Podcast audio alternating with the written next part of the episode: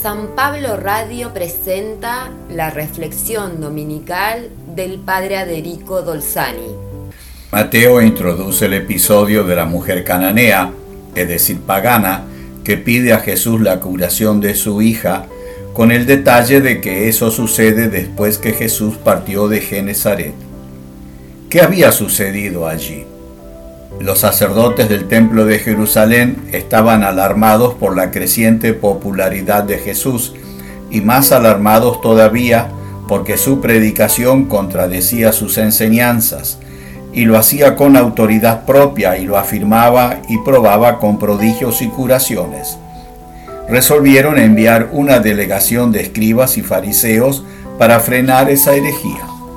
Los escribas y fariseos acusaron a Jesús y a sus discípulos de quebrantar las tradiciones de Israel, retenidas como santas, eternas, inviolables e intocables, como las purificaciones legales antes de comer, el reposo sabático, los ayunos y las oraciones.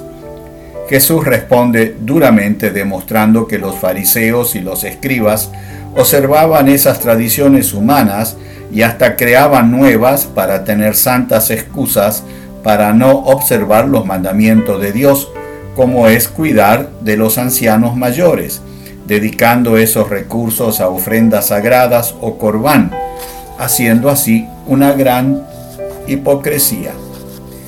Y les aplica un texto del profeta Isaías que decía que este pueblo me honra con los labios, pero su corazón está lejos de mí en vano me rinden culto. Las doctrinas que enseñan no son sino preceptos humanos. La ruptura con las autoridades de Jerusalén fue total. Y Jesús abandona la región judía y se dirige a zona pagana, Tiro y Sidón. Ya en región pagana le sale al encuentro una mujer cananea que pide a gritos la ayuda de Jesús. Señor, hijo de David, ten piedad de mí mi hija está terriblemente atormentada por un demonio.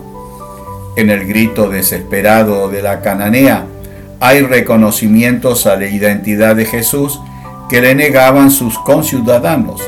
Señor, título divino de ser superior, hijo de David, igual de bueno que David, título mesiánico que era visto por sus compatriotas como una blasfemia. Ten piedad, le reconoce a Jesús poderes proféticos y divinos. Jesús no responde y ella grita todavía más fuerte, molestando a los discípulos que se quejan a Jesús. Le piden que la atienda porque los aturde con sus gritos. Y Jesús responde con la doctrina tradicional judía, que él fue enviado a las ovejas perdidas de Israel. La mujer entonces se postra ante él la postración se hace solo frente a Dios o a un enviado de Dios. Es reconocer en alguien poderes sobrenaturales. Jesús vuelve a repetir la doctrina tradicional judía en la que creían sus discípulos. No está bien tomar el pan de los hijos para tirárselos a los perros, porque así definían los judíos a los paganos. La mujer hace entonces más explícita su fe. Y sin embargo, Señor, los perros comen las migajas que caen de la mesa de sus dueños. Jesús entonces hace ver cuál es el verdadero amor de Dios por sus criaturas sin tener en cuenta raza, sexo o religión. Mujer, qué grande es tu fe, que se cumpla según tu deseo. Y en ese momento su hija quedó curada.